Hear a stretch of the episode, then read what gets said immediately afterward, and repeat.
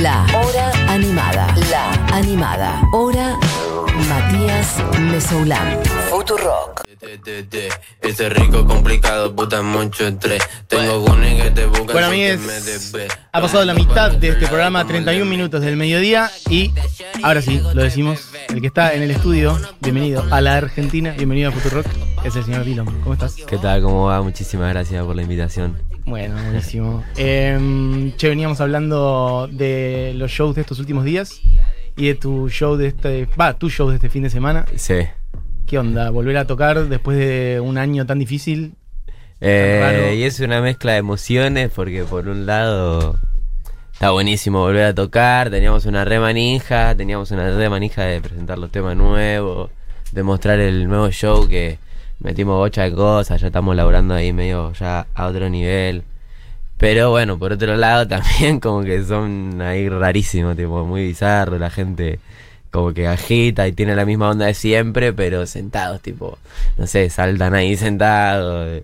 Eh, yo la verdad igual pensé que se iban a inhibir un poco más y que iba a ser tipo más rara, tipo más incómoda Sí. la secuencia. Pero no, le pusieron una redonda, así que estuvo bueno. Nomás me dio muchísima más manija que, que vuelvan los shows normales, eso sí, porque me imaginé tipo, uy, lo que sería esto si fuera si tipo, fueran, claro. show normal. Pero bueno, el día que vengan está bueno porque hay como una, una espera ahí que el día que vuelvan se va a Va a romper ser todo. una, la gloria total. Claro. ¿Y a vos en el cuerpo? ¿Qué tipo, sentiste la misma adrenalina o, o fue un poquito más abajo, por ejemplo? Eh, O sea, así como la gente por ahí fue creciendo de a poco, qué sé yo, durante el show, ¿a vos te pasó lo mismo? y la misma adrenalina que no, no sentí ni en pedo porque con- yo cuando son los shows normales tipo, me tiro al público, ahí hago cualquiera, tipo. Total. Pero no, igual la pasé bomba y, y nada, también sí, antes de subir estábamos ahí con los nervios de que no tocábamos hace más de un año, como que tampoco estaba re nervioso, pero estaba tipo, uff, la puta madre. Fuiste a ver shows en esta, o sea, más allá de haberte subido al escenario, fuiste a ver shows para tener como la otra parte de, de la misma moneda. Sí, sí, sí, estuve, estuve haciendo ahí un poco la tarea, fui, fui un par de shows ahí a- al hipódromo para, Bien. para ver qué onda, qué es lo que estaba haciendo la gente y con qué se puede jugar ahí. Ok. Porque yo la verdad, si no iba a ir sin no tener ni idea, dije voy a fichar a ver qué, qué agregados se le pueden poner al show sin, sin que la gente esté, no sé, ahí toda amontonada o algo. No sé, alguna parte más visual o algo así, a ver qué se, qué se podía chorear de otros shows. ¿Y cómo lo viviste como espectador? Porque ya estuviste con la, con la sensación de estar encima del escenario, pero también fuiste espectador, entonces. Sí. Y fui a ver a, a Louta, al hipódromo, Bien. que estuvo buenísimo, la puesta en escena, todo zarpado. Eh, también fui a ver a Taichu, una amiga. Eh, y nada, estuvo re bueno. Yo, la verdad, eh, quizás como no tengo la misma mirada que tiene un, un- así un espectador Claro. eh, que, que va, que va a ver shows y todo eso porque siempre estoy pensando tipo no sé eh, eh, de forma así artística Sí, más mi- eh, profesional, claro, más ¿qué- profesional qué haces vos? entonces como que no no suelo así como recontra disfrutar los shows sí, tipo no sé me maquineo así como es como la gente que no sé hace cine y no puede ver una película porque Y están sí, pensando obvio. tipo Analizando. uy cómo hicieron esta escena no sé qué bueno así Es una cagada trabajar de esto porque dejas de disfrutar shows. El primer momento que tenés que hacerlo Sí, como sí. laburo es como bueno, sí, sí. Pero no, no, igual la, la pasé joya y todo eso, la verdad estuvo buenísimo y, y me resirvió ahí para ver qué, qué se podía implementar en los shows. Bien. Bueno, quien está acá, vuelvo a decirlo, es Dillon, eh, que fuiste sacando temas más propios, si se quiere, últimamente. Sí. Cuídate, Sauce. Pero también me interesa que charlemos, sos integrante de la RIP Gang. Contale a la gente que es la RIP Gang, quienes no lo sepan. Me interesa preguntarte mucho por el funcionamiento de ese colectivo, podríamos decirlo, ese grupo. Eh, sí, sí, un colectivo. ¿Un colectivo? Sí. Y yo siempre digo que es como, es como una cooperativa. Ah, mirá, usaste una palabra todavía más eh, ambiciosa, ok. Sí, sí, es como ahí como una, una fábrica recuperada. Bien, de una. Ese mambo.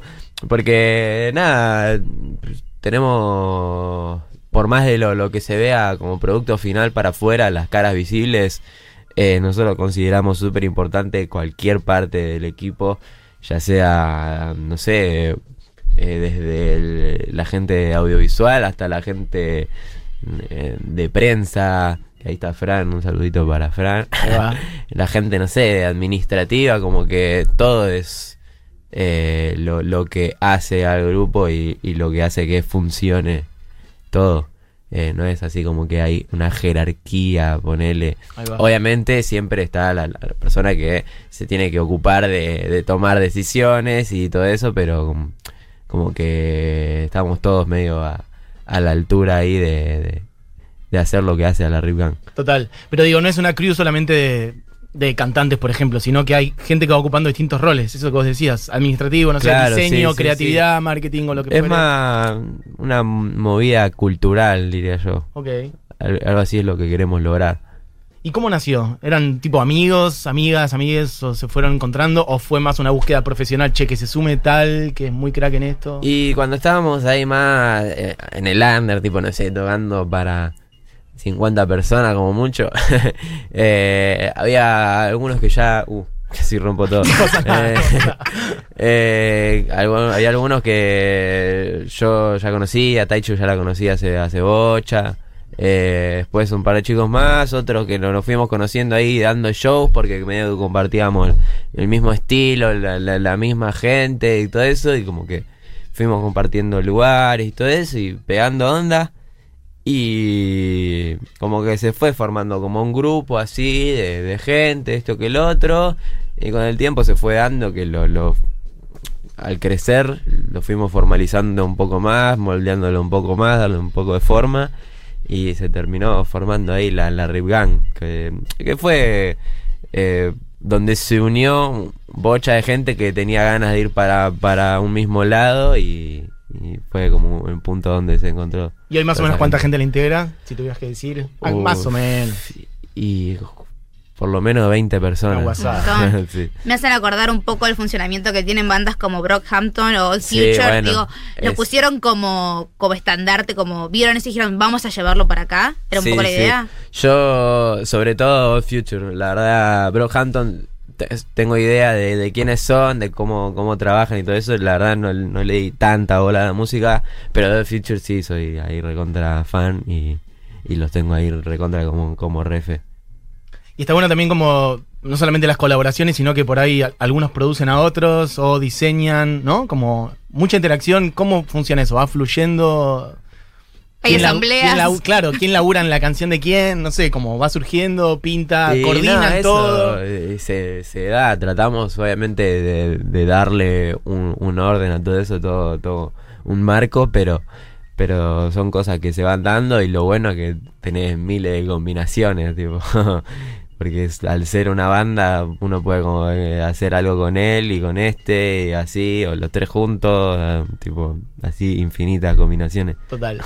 Vos tenés 20, 21, 20, 20. recién cumplido. Recién cumplidos. Ok.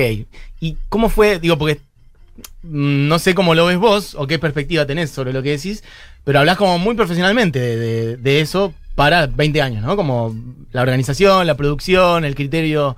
Sí. Dijiste la palabra cooperativa fábrica recuperada, que es una data de cuando vos naciste, de hecho, Sí. más o menos, Sí, 2001. Este, ¿Cómo fue? Arranquemos por, no sé, tu infancia. ¿Dónde, ¿Cómo fue tu infancia? ¿Cómo arrancaste a, a- a ser quien sos, por ejemplo? ¿Dónde? Eh, y nada, mi infancia yo vivía ahí con, con mis viejos, ¿En dónde? colegiales. Colegiales. Tranqui, nada, nada así muy loco. Eh, eh, nada, mis viejos se separaron cuando yo tenía, no sé, 7, 8. Y ahí mi, mi viejo hizo su familia.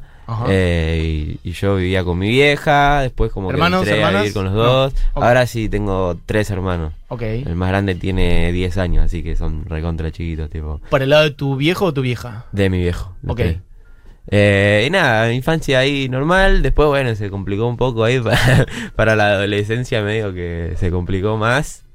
¿Por qué lado? ¿Guita o cosas Eh, tuyas? Y por un lado, guita. eh, por el lado, yo al vivir eh, en dos casas distintas, como que tenía dos mundos. Claro. Como que por un lado, en la casa de mi vieja, al ser mi vieja sola y todo eso, se nos complicaba con la guita. Mi, mi vieja vendía, vendía ropa en Parque Centenario y llegábamos tipo a- ahí nomás a- a fin de mes. Eh, pero, pero siempre laburó y nunca me faltó un plato de comida, nada. Y por otro lado, en la casa de mi viejo, eh, quizás tenía al- algún que otro lujo más, así que, que estaba, era más tranqui. Pero mi viejo lo, eh, tipo se, se convirtió a, a la, a la religión, tipo se- al judaísmo, así como cuando se separó, se, se casó con, con su mujer y se convirtieron ahí. Eh, y yo como que no, no encajaba, viste, Eh, en esa secuencia, porque yo nada que ver, tipo... Pero que pintó algo muy ortodoxo tu viejo. Sí, recontra. Ah, ok, ok. Eh, yo nada que ver, entonces como que no me sentía muy parte, eh, no, no, la, no la pasaba bien, la verdad.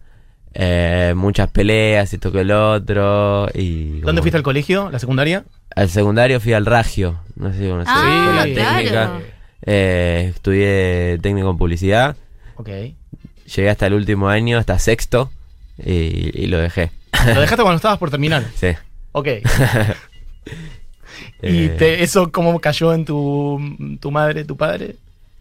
Y en ese momento ya no estaba viviendo con ellos, así que por más listo. que no les guste, medio como que Ya me está. chupa un huevo porque ¿qué me van a decir? Tipo? Pero, o sea, igualmente estamos hablando de hace poquitos años porque tenés 20.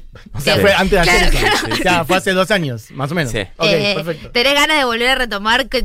¿Cuánto te falta de, como digo? Y ahora no, la verdad, me falta ese año No te nomás. falta Claro. nada, viejo. Pasa que yo eh, laburaba tipo, laburaba de, no sé, 8 de la mañana hasta las 12, ponerle Claro. que te diga, y a la 1 entraba al colegio hasta las 10 de la noche. Tipo... ¿De muerto. una a 10 de la noche? O sea, Sí, porque ten- tipo al ser técnico tenía horas. talleres, todo eso. Eh, no, no, era una... ¿Por qué nueve horas? ¿Qué? Ah, porque el colegio ese es. El es colegio medio así, técnico ¿no? Ok. tiene, encima tiene un año más, es hasta sexto. Sí, sexto. Yo si no, si hubiera ido a un bachiller ya lo hubiera terminado, pero... Ok. Ah, claro. Y pero no, no, fun- no funciona. Ah, porque es, es todo técnico, ¿no? Porque en mi colegio que era técnico mixto, digamos, como Sí. tenías bachiller y si no querías hacer el técnico, terminabas en el bachiller y si hacías la tecnicatura y no querías hacer el sexto año, te dejaban. No, claro, acá, antes, Acá te antes cagaron. era así, me, me recagaron. Si quería pasarme un bachiller, tenía que rendir equivalencia. Claro. Ok. Y la verdad no valía la pena, porque estuve tipo 5 años yendo Ok. 40 horas al colegio. Claro.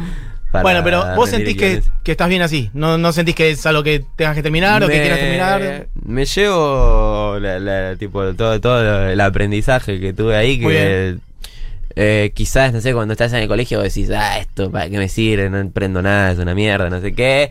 Y después al implementarlo en, en tu vida sin, sin querer, como que te das cuenta, ah, bueno, esto sí, tipo, me, me sirvió aprenderlo. No es- lo, lo del título es una pelotudez, tipo, es algo ahí medio medio protocolar, Sí. tipo, a tener que tener título para laburar. Ajá. Pero lo más importante es el, lo- el aprendizaje que tenés y las capacidades que desarrollás. Total. Después de eso. ¿Ya estabas eh, empezando a meterte en el mundo de la música cuando dejaste? Sí, Digo, fue una de, las razones por las cuales. Sí, ya me estaba yendo bien. Como que fue un verano que me fui de vacaciones y ya me estaba yendo bien. Ponele que es super glue, no sé si. No, no había. Bueno, ponele que sí, justo cuando volví al colegio saqué super glue y llegó al millón. Y como que en el verano ya me estaba yendo bien. Y fue tipo volver del verano ese que la pasé re piola y me estaba yendo re bien. Volver al colegio. Fue como que lo sentí como una prisión, pero de máxima seguridad ahí, como que eh, encima era estar todo el día ahí, no podía hacer nada, me recontra limitaba. eh, entonces agarré y dejé el laburo, eh, dejé el colegio, porque encima las últimas semanas del colegio ya estaba haciendo cualquiera, me escapaba todos los días, Claro. me- tipo, ya los directivos me, me decían, yo me llevaba bien igual, tipo, le decía, tipo, me escapaba y al otro día volvía y le decía, che, perdón, yo no les quiero joder el laburo, ustedes yo sé que están laburando, pero... la ¿Qué te verdad, decían? Como que me tomaron cariño por eso, medio como que me entendían un poco y a veces me sacaban alguna que otra falta. Bueno, pero y para entonces ya estabas más, más metido armando tus canciones, ya la habías pegado con un millón en una. no sé siquiera si había llegado al millón, no, no me acuerdo bien la, Bueno, la pero- línea temporal. Ok, pero, ahí decidiste, me voy a dedicar a esto. Pero sí, fue, fue como ahí una, una decisión bastante... ¿Cómo fue ese momento? ¿La, la tomaste solo la decisión? ¿Con amigos? ¿Fue tipo un día, un fin de semana? ¿Hablar No, con amigos? no, algo así? solo. Todos me decían, che, ¿estás seguro? No sé qué. Ok. Tipo, mis amigos, hasta mis amigos, para que tus amigos te digan eso. Por que eso digo. Está- estás en el horno. Pero... No, no, yo lo estaba pensando, es que ya no aguantaba más, tipo... Estaba media hora en el colegio y te juro que me agarraba una depresión que decía, yo no tengo que estar acá. No, no, no pertenezco acá. Ok. y ya para entonces habías armado. Porque así como está Rip Gang, está Talented Broke Boys, ¿no? Que es anterior. Eh, sí, creo que de hecho la Rip Gang ni existía ahí, va, en ese momento. Eh, yo estaba ahí con... De hecho, no sé si yo formaba parte de la TVB todavía, como que yo me juntaba con la TVB y todo eso y después como ah, la que... TV existía antes de que. Antes de que vos te sumaras, Sí, digamos. sí, Ah, sí. Y yo me juntaba con ellos, empecé a sacar temas con ellos y como que bueno, después con el tiempo me, me- me bautizaron un, un TVB más. Ok.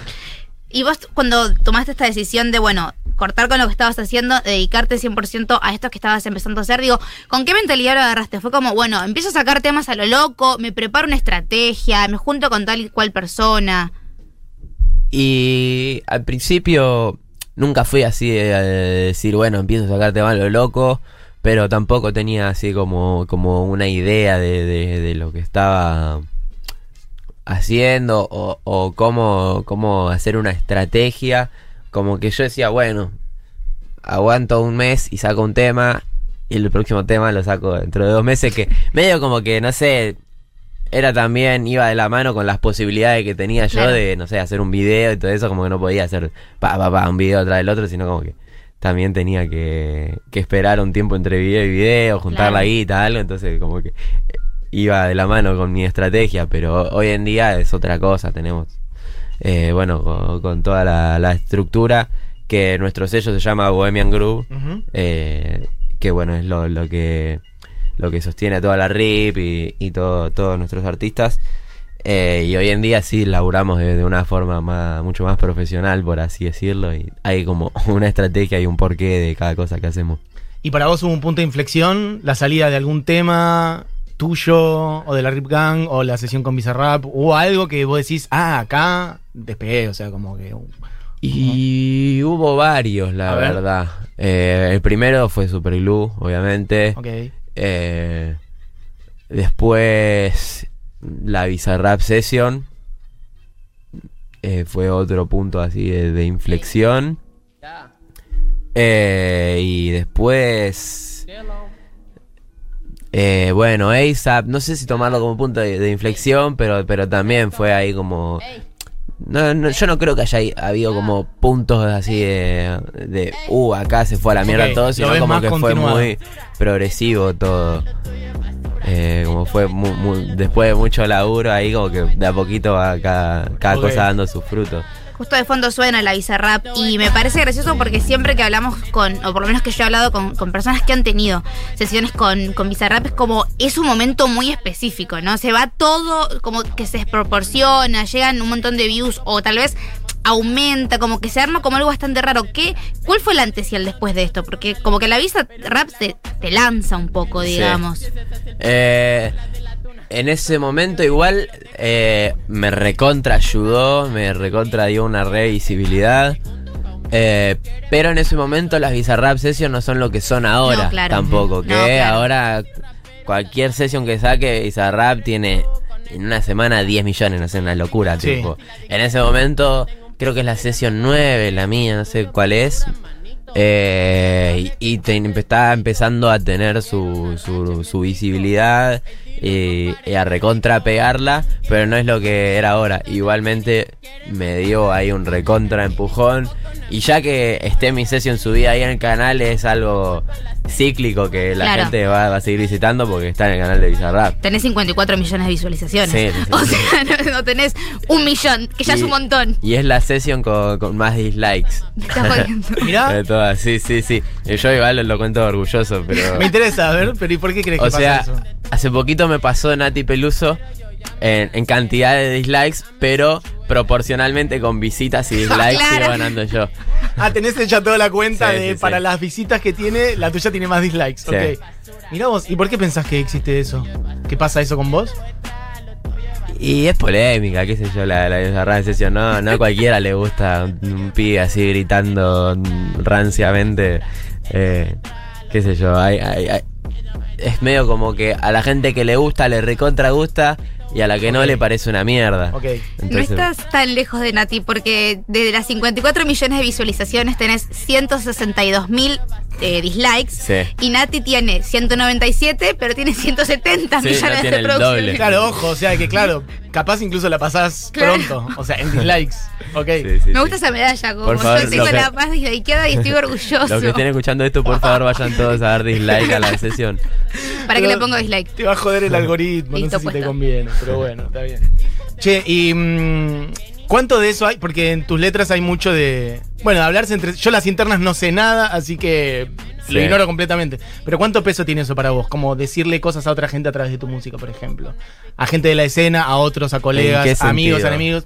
Bueno, eso. En mandar mensajes a través de tu música para Sí. alguien en particular. Más Eh. allá, no importa quién, no hace falta. Y muchísimas veces lo que hacemos nosotros es medio como bardear así al aire, que voy. era algo que tan, no se hacía mucho acá. eh, y mucha gente se sintió zarpada, tipo, ah, está hablando de mí. y tipo, nada que ver. Pero no sé, hay algunas cosas que por ahí sí la- las tiro, tipo, pensando en algo. Pero no sé, por ahí el que se siente zarpado, se siente zarpado. Y el que no, no, no sé, me, me da lo mismo. Si te sentís zarpado, por algo es. Ok. Pero ¿no sentís que hay eh, como por ahí una cosa de Rip Gam contra otro grupo o vos contra tal? ¿Eso tiene peso para vos? ¿Te importa o no te importa? Y. A ver, importar. Me, me importa un poco, pero también por otro lado, nosotros queremos hacer la nuestra y no queremos compararnos con nadie tampoco. La- la- lo que generan eso más que nada es el público, que, que nos pone así en contra, pero. Pero ni idea, yo por mí está todo bien. Y en tus últimas canciones hay un par de frases que me quedé pensando en... Había visto por ahí, vos decías como en casi pegado esa sensación de efectivamente estar como, bueno, pegándola, pero Sí. a la vez con preocupaciones todavía bastante cotidianas. sí. ¿Ahora sentís que eso cambió o sigue siendo así en tu vida, digamos? Eh, O sea, efectivamente ya estás pegado, por ejemplo, sí. ¿sentís que sí? Y sí, yo, yo creo que sí. Después, estás más tranquilo. Tengo un poco más no, de recorrido. no estás pensando de dónde comer a la noche. vuela. Ok. Eh, sí, no, no, la verdad estoy más tranquilo. En ese, en ese momento sí, como que todos me pedían fotos, me saludaban y todo eso, pero yo estaba pensando ahí, tipo, che, ¿de dónde voy a sacar guita para comer la semana que viene? Claro. O cosas así. Eh, pero no, ahora sí, obviamente estoy, estoy en, en otro momento de mi vida y estoy, estoy más parado económicamente, por decirlo. Pero, no sabes lo que me pasó en, en la, en la gira ahí que nos fuimos el fin de semana. Perdí la billetera con 800 dólares adentro. ¡No! No, señor. no. eso es mucho dinero. Es un montón de guita. ¿Por qué tenías dólares en cash en la Eh, billetera? No me lo digas, no, me- sé. me- no quiero saber. no quiero Me había olvidado de sacarlos para, para irme y, y, y nada, los dejé ahí y como que bueno, no se me ocurrió que iba a perder la billetera. No, claro. Igualmente no. la La música. música de Sí, sí, así ya estaba yo en, en el micro mirando por la ventana. Nada, igualmente no, no cajeteé casi nada porque, qué sé yo, tampoco me iba a poner a llorar, tipo, ya está, la plata no me la va a devolver nadie. Y no. Ok. y listo. Y hablando un poco del tema, no solamente económico, sino de laburo, porque el 2020 fue un año muy particular para toda la escena, sobre todo en Argentina, que no tenemos como una estructura como tal vez otros países, donde los músicos pueden pasar más tiempo sin laburar y está todo bien. Eh, ¿Cómo fue tu 2020 encerrado? Eh, y yo intento tomarlo como eh, un momento ahí de parar la pelota y mirar para los costados y pensar un poco un poco más lo que estábamos haciendo porque ya estábamos medio actuando por reflejo Claro. porque al darse todo tan rápido eh, veníamos de así de un año de no parar un segundo de show de esto que el otro y como que medio que en ese, en ese momento perdés el criterio de lo que estás haciendo y, y medio que lo, lo haces así por inercia. Entonces estuvo bueno como parar un poco eh, y, y nada, pensar un poco más la estrategia, acomodar un poco más la, la estructura y todo eso. Yo trato de, de tomármelo así, pues si no te tenía que pegar un tiro, Sí, pero... total. Pero nada, qué sé yo, hay gente que, que la, la pasa mucho peor, la verdad, no, no, me, no me veo en, en lugar de quejarme tampoco. Y de acá a futuro, el, digo, porque el sonido por ahí va mutando, ¿no? En un momento por ahí más trap, en un momento más rap. Ah, De hecho, eh, Sauce es como bastante grubero, funky, Sí. ¿no? La pista. Sí, sí, sí. ¿Para dónde sentís que vas? ¿Que vas vos? ¿Para dónde sentís que va como el- este sonido? ¿Va creciendo en Argentina? ¿No? Eh, y yo la verdad no es que ahora me voy a dedicar a, a hacer funk, tipo, me voy a dedicar a... Imagino. Y eso fue como un punto de partida para decir, bueno, ahora voy a hacer lo que se me encantan las pelotas. Bien. Eh, así que eh, nada, eso, yo estoy full enfocado en, en mi disco que va a salir este año. Eh, y medio romper ahí un poco la, la, idea de los géneros y todo eso. A ver, no, tampoco voy a decir que voy a ser el revolucionario que rompió los géneros, sino como que ya hay mil personas que lo hicieron, pero aunque sea en mi carrera, quiero lograr eso. Perfecto. está Bueno, es un poco también la plasticidad que te da el género en el que te mueves, ¿no? Que podés jugar un montón. No, no solamente género, me refiero con trapo, como la escena, como puedes Sí, ir sí. jugando, sacando sonidos, poniendo, hacer un collage. Y eso es lo que tiene bueno del trap, que es muy fácil de, de, de combinarlo con cualquier otra cosa que, que vas... A ver, vos podés, no sé, hacer pop hoy en día, pero con sonido de trap y le da un, un- un boom así a, a la pista, no sé, los, los sonidos de trap como que hace que suene todo más fuerte, más al palo. Ok. Claro. Y, mm, por ejemplo, ¿qué estás escuchando hoy en día? Me intriga. Eh, hoy en día y estuve escuchando bastante Lil Durk, que es un, un yankee ahí que rapea. Eh, estuve escuchando, estuve volviendo a escuchar ahí los Red Hot, estuve escuchando bastante Blue Sugar Sex Magic. Ok. Eh, Fue toda la semana pasada con John Fruciante, estamos como en la misma. Conexión. Oiga, bien ahí. Y. ¿Qué más? Y bueno, en la, en la combi volvimos escuchando ahí varios ahí hits de, de los 80. Bien, bueno, me interesa eso. O sea, Tipo, me interesa Toto. saber. Tipo, Toto, África. Sí. Altísimo Eh, tema. Este. mm, No, eso, me interesaba saber qué música escuchabas que por ahí no hiciera, que no fuera la música que vos haces. ¿Me explico? Sí. O sea, escuchás, ¿qué otras? Ahí está sonando. África de Toto. Ok. Que es el tema de los 80 que menos banco, debo decirlo. ¿eh? Y Sí. yo amo la década de los un 80. temazo. Yo amo la década de los 80. No, no, ¿cómo a mí me encanta. Me, Sí. me encanta, no sé, Cindy Lauper, Madonna, Ah. eh, Erasure, Bien. Depeche Mode, no sé, bocha ahí de... Te tiran los 80. Los 90, por ejemplo, no.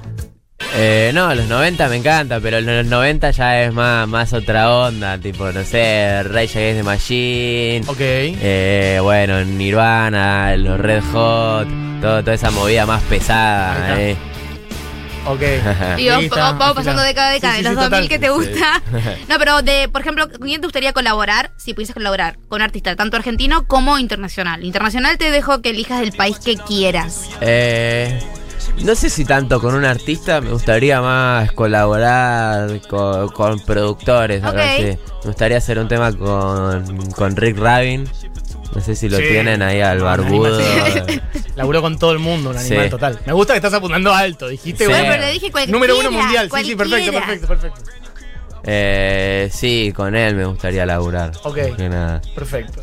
Le mandamos un mail ahora. Sí, yo tengo el, tengo el celu. A ver qué dice. A ver qué dice. Bueno, querido, em, digamos las fechas, 28 de febrero, Dillon y Muere Joven en el hipódromo de Palermo.